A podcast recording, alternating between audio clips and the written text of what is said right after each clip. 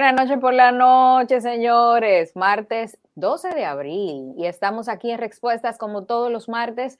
Contenido valioso para que podamos crecer como humanos. Y aquí tenemos un tema que nos han solicitado y nosotros como siempre complaciendo a nuestra audiencia.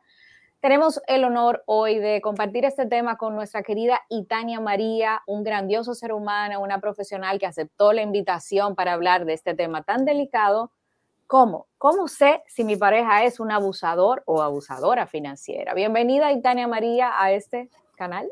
Gracias, gracias, buenas noches.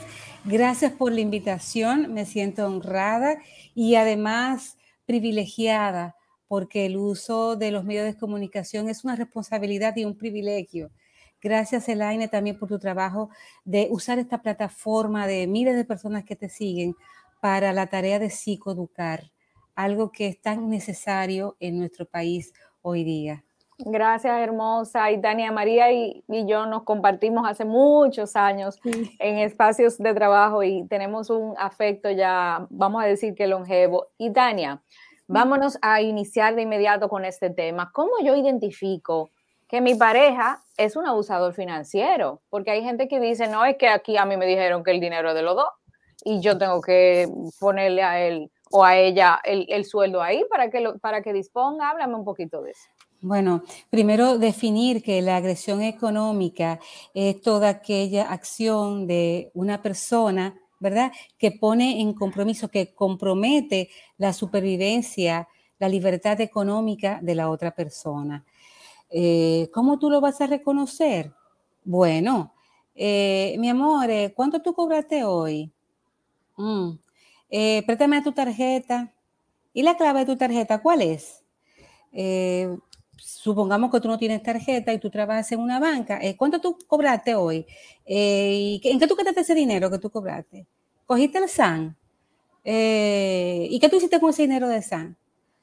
Una persona que te lleva mucho control de tus finanzas y que dispone de tu dinero y que te obliga a que tú le des cuenta de ese dinero que tú ganas. O sea, por ejemplo, Itania, si yo salgo con mis amigas, te voy a poner un ejemplo, nos vamos a tomar una sangría con mis amigas y nadie, de repente el mozo no, nos ofrece que vamos a comer, no qué sé yo, un sándwich, una cosa. Hay personas que lamentablemente tienen que pedirle permiso a la pareja antes de pagar, porque si yo no me puedo pasar de tanto, porque él se incomoda, ¿cómo va a ser que tú te comiste tal cosa? Eso, eso se podría catalogar. Pero claro que sí, todo tipo de, control en, tu, en el ámbito económico. Y algo importante, la violencia económica se da en un contexto, eh, en un contexto donde ya hay violencia verbal y violencia psicológica. Pero tú sí malgastas. Pero ¿para qué tú te fuiste? Pero falta tanto para cobrar y que tú gastaste lo que te, tú tenías. Yo no te voy a dar, a mí no me pida dámelo para guardarlo, para guardarlo, porque tú no eres capaz de llevar unas finanzas sanas, porque también te hacen sentir, te descalifican. Es que tú no sirves para llevar eh, tus cuentas o tú malgastas o ven que es que tú no tienes la capacidad para llevar tu contabilidad. Chacha, un curso de finanzas sana, porque es que tú eres una malgastadora, tú eres una compradora compulsiva.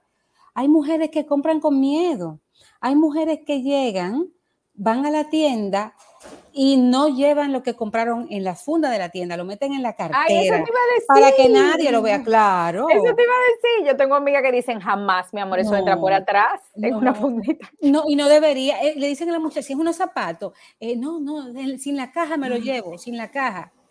Y no debería ser, porque es un espacio común y es mi dinero que yo me gané trabajando.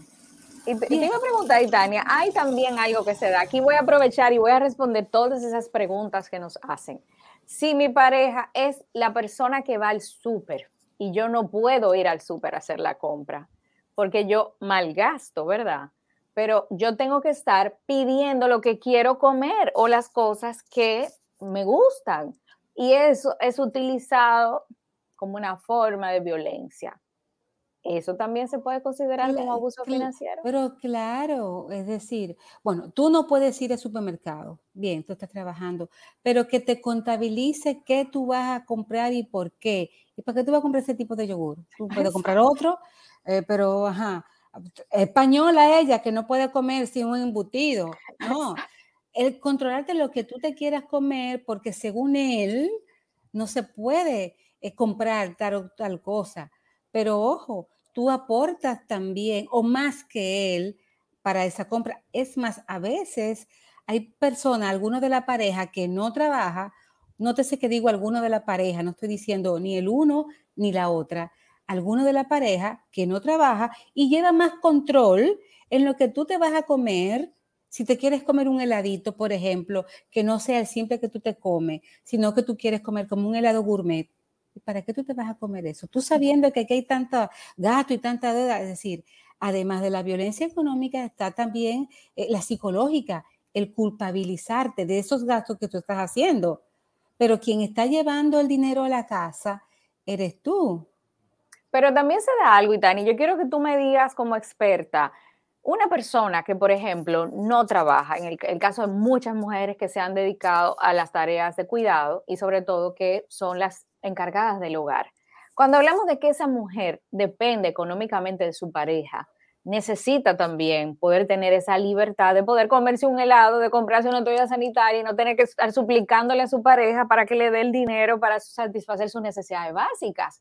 ¿Qué se hace en ese caso? Hay muchas mujeres que se quejan de que su pareja, no obstante, ella se encarga de la tarea más, costosa que es sostener la vida y los cuidados. Así es. Que, no, no, no, o sea, eso no se paga con dinero porque yo estoy sosteniendo la tarea más importante. Yo tengo que suplicarte para ir al salón.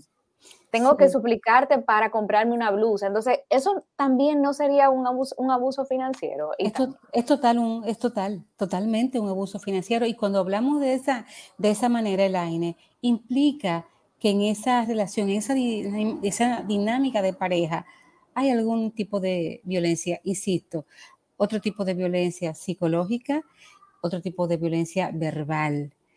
Y claro, claro que las mujeres trabajan tanto en la casa, no perciben un salario y se sienten culpables de pedir para tal o cual cosa o sienten miedo de pedir para tal o cual cosa.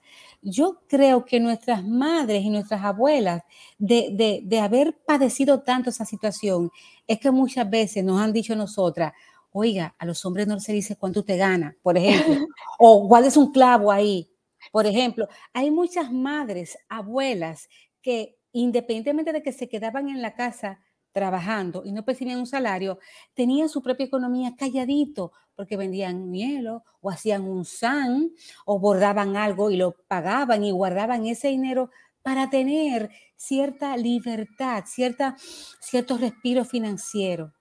Hoy día, lamentablemente, eh, hay muchas mujeres que han, caído ahí. Es un proceso.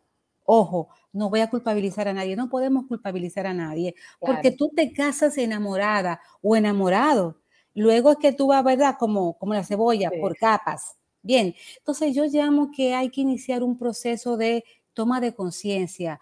Ojo, no estoy hablando de empoderamiento para que no se me malinterprete, no, de toma de conciencia. Hey, pero ven acá, la ley, la constitución, artículo 55, establece que yo tengo derechos como persona que comparte o que vive en pareja. Ok, la constitución lo establece, artículo 55, tengo deberes y derechos, mi pareja también. Entonces, si yo estoy cumpliendo con una parte de los deberes, también tengo derecho. Entonces, al momento de yo conversar de manera asertiva con mi pareja, eh, fulana o fulano, mira, para este mes el presupuesto mío es de tanto. No me averigüe para qué lo quiero porque eso es asunto mío. Eso te iba a preguntar, Tania, por ejemplo, una mujer que está asumiendo las tareas de cuidado, que se está encargando porque ella lo decidió, no porque se lo impusieron, no debería estar suplicando para ir al salón y no sentirse culpable porque ese otra, ay, yo le estoy pidiendo mucho dinero, ay Dios, yo no le puedo pedir ese, pero doña, pero por favor. Pero tú sabes que, Elaine, es que eso viene de un proceso ¿eh? de que en casa me culpabilizan. Recuerda, hay violencia psicológica. Pero ¿para qué que tú gastas tanto? Toda, tú tienes que ir toda la semana al salón. Pero ¿para qué te va a cortar los cabellos? ¿Eh? entonces, parecerían cosas eh, sencillas, cosas como sin valor, pero no. Eso se te va quedando y te va quedando la culpa, pero es verdad, frente a otras necesidades que hay en la casa, ¿para qué yo voy a ir toda la semana al salón? ¿Por qué? Porque usted se lo merece, porque tú tienes parte, parte de un yo sano, tiene que ver con la autoimagen, cómo yo me veo y cómo me siento con lo que yo estoy viendo. Autoconcepto, ¿quién soy? ¿Soy una simple ama de casa que no tiene derecho a darse el placer de ir a hacerse un manicure, un pedicure, a sentirse una reina? Porque para muchas mujeres, y en ellas me incluyo, cuando yo voy al salón, para mí es, es, es sentirme... ¿Mimarte? es mimarme. Hay algunas que van, yo tengo una amiga que seguro me está viendo, se llama Álvida, que no voy al salón, no me gusta. Yo, yo no rápido. Exacto. Sin embargo, a mí me gusta mimarme, que me laven mi cabeza, que me pinten. Entonces, todas las mujeres tenemos el derecho a sentirnos como reinas y princesas, porque somos la mitad más uno del sostén de esta sociedad, económico y emocional, porque las mujeres somos además el sostén emocional de la familia, somos el corazón de la familia. Si usted no lo quiere, si usted no lo cree, haga la prueba, que su mamá se vaya una semana de la casa. Esta casa sin mami se siente vacía. Los hombres mismos se ven como que fulana, cuando fulana está aquí, esto se siente vacío porque somos eso. Entonces, como estamos conscientes de eso, hemos hecho conciencia del valor que yo tengo como mujer, como ser humano, pero además del derecho que me asiste constitucionalmente. En ese sentido, usted no está mendigando, usted está exigiendo un derecho que le asiste constitucionalmente. Y de hecho, una mujer que se dedica a las tareas de cuidado no debería estar pidiendo, debería tener una, un, fondo para ella, para ella consumir dinero. Claro, parte de su presupuesto. Pero mire, Laine, hay algo dentro de la violencia económica que está, las parejas que tienen un negocio y tú trabajas en ese negocio, pero no te pagan. Ok, tú eres la encargada de recursos humanos. Exactamente no, hombre, ¿tú, ¿cuánto que tú necesitas? Entonces saca, o te da un cheque. ¿Cuánto? No, pa, no, no, no, no. A mí no me dé un cheque ni me diga cuánto necesito. Yo, como gerente de recursos humanos, es más, ponte tú que sea una empresa de distribución de gas. Yo necesito figurar en nómina. Exacto. Porque además. suelo y tome asunto. Claro, Elaine, es que es dignificar tu trabajo además. Claro. Y si dignifico tu trabajo, te dignifico a ti como persona. Estoy desarrollando un trabajo, por lo tanto y por lo cual yo necesito y tengo derecho, ojo, la palabra derecho transversal, tengo derecho a un salario. Exacto. Y Tania, y entonces, ¿qué tú recomiendas para poder hacer un manejo de las finanzas? Ah, porque la gente va a comenzar a dejar preguntas. Todo el mundo está haciendo palomita porque este tema le ha revuelto la cabeza y la cartera a mucha gente. ¿Qué tú sugieres para que se pueda hacer unas, vamos a decir, un manejo adecuado y equitativo de las finanzas en casos donde sean las dos personas que trabajen o solamente sea una. Mira, lo primero es toma de conciencia, toma de conciencia y buscar los elementos comunes. Aquí voy a recordar, eh, en matemáticas daban los conjuntos, la parte, ¿cómo era que se llamaba, Dios mío? Eh, tú tenías, hacías un yo me quemé matemática y okay. por favor. Se llamaba pertenencia. no, no, te voy a decir conjunto pertenencia. El conjunto A tenía 1, 2, 3, 4, 5, 6. Conjunto B tenía 1, 2, 3, 4, 5, 8. La pertenencia eran los números comunes. Se hacía un diagrama que se unían las partes con los números comunes. Entonces, todo matrimonio es esto, una parte con puntos en comunes y puntos independientes. Entre los puntos comunes, ok, ¿quién da cuánto para qué? Hay un fondo común de gastos del hogar, colegio, universidad, eh, apartamento, compra, eh, gasto del apartamento, gasto común. Ahora, hay una parte que tú, para ti, al esposo, y parte para mí, esposa. Con, lo, con esto yo voy a hacer lo que yo quiera. Irme a comprarme esos zapatos que me encantan, esa cartera, y entrar sin esconderlo. Sí, por favor. pero por Dios, pero aún tú no trabajes, tienes derecho a, gratificarte. Y sin explicaciones, ¿verdad, Italia? Claro, claro, Elaine, es que aquí todas sabemos, todas, que el trabajo mayor está en casa, ya lo saben. Y las mujeres que han dejado sus carreras de lado, cuando ya los muchachos se van, lloran lágrimas de sangre. Dios mío, yo dejé de vivir para dedicarme a los hijos, no me pagaron y ahora cómo me reinicio en el mundo laboral. Así es, en un país donde después de los 40 años ya tú eres, estás obsoleta. Claro, pero además peor, a veces hay hasta una separación. Sí. Y yo me quedo, ¿cómo empiezo? ¿Cómo lo hago? O hay una separación y como ella dejó de trabajar y se puso solamente que criar, ¿cómo lo hago? ¿Cómo empiezo? Si él llevaba la cuenta, si él pagaba todo, ¿cómo voy a recomenzar? Entonces, lo primero es una labor de concienciación. ¿En qué punto estoy yo ahora en mi, en mi matrimonio? o en mi vida de pareja. Es tomar esa conciencia y a partir de ahí trabajar. A veces hay que ir a terapia. ¿Por qué? Porque ya tú tienes un tiempo en esa dinámica relacional que tú no puedes cambiar de un momento a otro, porque hay muchos factores. Por lo tanto, tampoco se puede culpabilizar a un hombre o a una mujer que permanezca en esa situación. Todos son procesos que se dan. Y para salir de ahí, también hay que iniciar otros procesos, empezando por el darse cuenta me estoy dando cuenta, como me dice mucha paciente Tania, me acabo de dar cuenta que yo empeñé mi vida. Exacto. Y, ahora, ¿cómo la saco de ahí? Entonces, es un proceso que no es tan fácil. Y aquí eh, vamos a dejar en un ratito, eh, cuando, cuando terminemos, los teléfonos para que usted consulte con Itania y pueda acercarse a ella y vamos a responder las preguntas de toda la audiencia que ahora mismo está conectada y darle las gracias por el tiempo invertido en esta conversación que hemos construido con muchísimo cariño. El jefe va a comenzar a poner las preguntas y nosotras felices de responder. Perfecto, pero eso de, por ejemplo, control de dinero, te controlan el dinero, eh, cuánto gastaste, por qué, para qué, todo eso tiene que ver con control. Eh, es que tú sabes manejar finanzas. Mira lo que dice Dafne Suazo, Dafne Hermoso, un beso para ti, que forma parte de la comunidad y es una amiga muy querida. Mi esposo y yo tenemos nuestra propia empresa. Yo trabajo en la parte administrativa y tengo mi sueldo. Ahora bien, él es quien paga todos los gastos fijos, tanto de la casa como, como de la familia. Ella está planteando esa realidad. ¿Qué tú opinas, Titania, de esa realidad? Si hay un acuerdo, maravilloso. Si hay un acuerdo, porque seguro él paga algo, pero tú también pagas otras cosas o en lo que él paga está también tu aporte económico. Es decir, si la pareja llega a acuerdos, maravilloso. Pero ojo, siempre hay que tener, eh, nosotros tenemos que ser previsores. A veces las mujeres tenemos una baja percepción de peligro en todos los sentidos. Y te dicen, ay doctora, pero usted cree. Ay Dios, él es que es muy bueno. ¿Usted cree que el eso sí te lo hace? Porque hemos tenido pacientes que cuando se divorcian se dan cuenta que no tienen nada por ejemplo, guarda los papeles notariales. No, no, no, no, no, no, los originales, guárdelo usted. Los papeles Qué buen punto, Tomás. Claro. Qué buen los papeles notariales, guárdelo usted. Desconfíe. Desconfíe.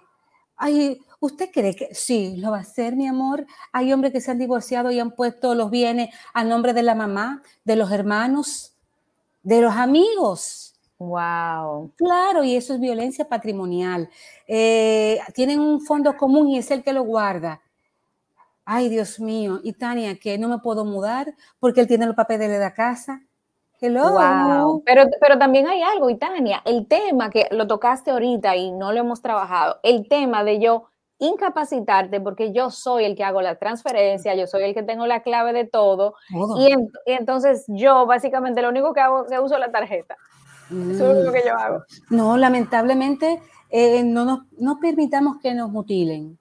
Hagas, es, es, después que tú tomas conciencia, entonces tú dices, no, espera, espera, yo voy a ir al banco, yo voy a pagar, yo voy a hacer mi, hágase curso de gerencia financiera, que hay bancos que lo promueven, y di no, pero yo voy a manejar mi propio presupuesto. Aunque tú estés en casa y no trabajes, no, fulano, no, no, no, no. Tú me vas a poner eh, mi presupuesto mensual y yo voy a disponer de él. Eso es importante. Y reitero, señores, los papeles legales. No, no, no, no, no, no. Y si hay dos originales, bueno, uno él y uno usted. Exacto. Aquí dice Alexandra, Alexandra Estrella dice, teníamos un negocio en común, trabajé mucho sin recibir salario, siempre me dijo que él estaba preparando nuestro futuro para la vejez de ambos. Ahora nos divorciamos y tú supiste que se fue a pique el futuro. Wow, Alexandra lo, que venimos de hablar. Tú estás trabajando, qué pena, Alexandra, qué pena. Ojalá que todas las mujeres que nos estén siguiendo escuchen esto. Wow. Miren, señores, señoritas, caballeros que nos escuchan, en cuestión de dinero, mientras más claridad, más amistad. Pero si aún en familias prestantes hay, ha habido problemas, apellidos prestantes por situación de dinero, ¿cómo no los habrá en dos personas que se conocieron hace poco, que se juraron amarse para toda la vida, pero que a los cinco años ya no son nada? Hay que desconfiar. Entonces, no, eh, vamos a hacer un, proyecto juntos. Ay, qué lindo, pero a nombre de los dos. sí, porque ahí está mi dinero. Ah, y si no, espérate, ponme mi salario y ponme que, eh, eh, repórtame a, a, la seguridad social para cuando yo tenga 65, también 65 años, yo pueda acceder a los beneficios. Mujeres, no quiere decir la palabra, pero desapendejémonos. Dice Juan Hernández, si tenemos un solar en común y estamos separados, ¿es obligatorio venderlo porque él quiere su parte? Eh, bueno, ahí sí, hay un, tengo aquí anotado, déjame ver, el Código Civil, artículo 55 del artículo civil, habla de que los esposos no pueden el uno sin el otro disponer de derechos sobre los cuales esté, eh, esté, hayan hecho acuerdos ya. ¿verdad? Tiene que ver con vivienda y con inmuebles. Es decir, el artículo civil así lo establece, que no pueden disponer de una cosa sin la otra. Y si él eh, quiere venderlo, tiene que tener tu anuencia. Y si tú no lo quieres vender, tienen que negociar, porque no se puede hacer lo uno sin lo otro. Ahí les toca negociar, llegar a acuerdos. Por el mejor, eh, ¿cómo les digo? Por el mayor bien de los dos. Miren, yo trabajo con familias. La cantidad de adolescentes que llegan, de niños y niñas, en terapia familiar sistémica hablamos de síntomas. Cuando hay problema entre papá y mamá, quienes padecen son los hijos. A veces, no, no lo voy a vender para que se... No, o no lo voy a vender para que, para que ella sufra. No, no, quienes sufren son los hijos. Quienes están ahí en el medio son los hijos. Y una última ilustración. Hace años, muchos años, dieron una película que se llamaba La Guerra de los Rose. Narraba la historia de una pareja que se casó siendo estudiante. Luego llegaron a ser abogados famosísimos. No tuvieron hijos, pero sí muchos bienes. En un punto se enamoró y pidió el divorcio. Pero habían tantos problemas por los bienes económicos que el, el triste fin de la película fue que los dos, peleando en la casa, se mataron. Entonces, a veces tú tienes que poner en perspectiva, ¿qué vale más? La agonía de tener este, este bien con este hombre ahí, el daño lateral a mis hijos o tener paz. Porque al final de cuentas, señores, lo que cuenta es la paz. La verdad. Y Tania, qué lindo cierre le diste, pero hay otra pregunta interesante que no podemos cerrar sin responder. Rosana Abreu pregunta, ¿qué pasa cuando el dinero es 50 y 50, pero la mujer tiene que aportar dinero a hacer todo lo de los niños y toda la limpieza en casa? La mujer explotada y el esposo muy libre en la Lalandia. Yo le puse lo de la Lalandia a Rosana. Bueno, ese es un excelente caso de violencia económica eh, a la persona que esté pasando por eso, tiene, la mujer que esté pasando por eso, tiene que hacer un proceso de darse cuenta y comenzar eh, a buscar consultores. Puede ser un abogado, puede ser un economista, puede ser un terapeuta, pero tiene que comenzar a reclamar sus derechos. Si los dos trabajamos y tú llevas la peor parte, obviamente ahí hay violencia y tienes que iniciar un proceso porque él está muy cómodo y él no va a querer ceder. Entonces ahí va a haber situaciones de negociación fuerte, tanto si lo vemos desde la terapia familiar como si lo vemos desde el tema de derecho, pero ahí los dos tienen que llegar a acuerdo y negociar y tú comenzar a reclamar lo que es tuyo y lo que es justo sobre todo. La palabra justicia debe ser transversal, igual que la palabra derecho, igual que la palabra toma de conciencia. Ay, qué lindo quedó eso. Y Tania, te promaste porque te vamos a seguir invitando. Tenemos mucho más temas. la audiencia te amó. Necesitamos Gracias. cómo se pueden comunicar contigo para el tema de terapias, consultas virtual, ¿verdad? Sí, yo, bueno, de las dos maneras. Yo estoy en un centro maravilloso que se llama Telar de Emociones, tu espacio para sanar. Es un espacio maravilloso.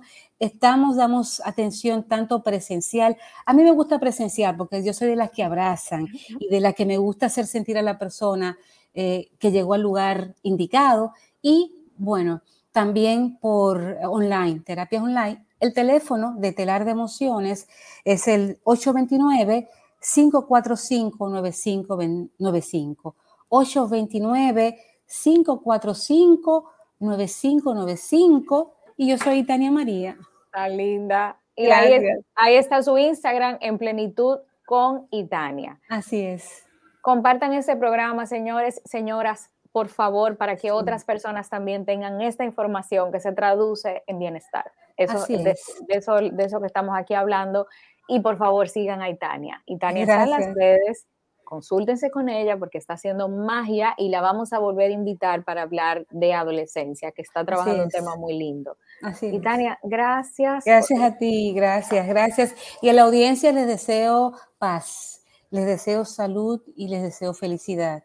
Les deseo todo lo mejor en sus vidas. Tan linda. Señores, nos vemos el martes que viene con otro tema aquí en Respuestas. Denle a la campanita y suscríbanse al canal para que le lleguen las notificaciones. Pórtense mal y acuérdense de mí. Bye bye.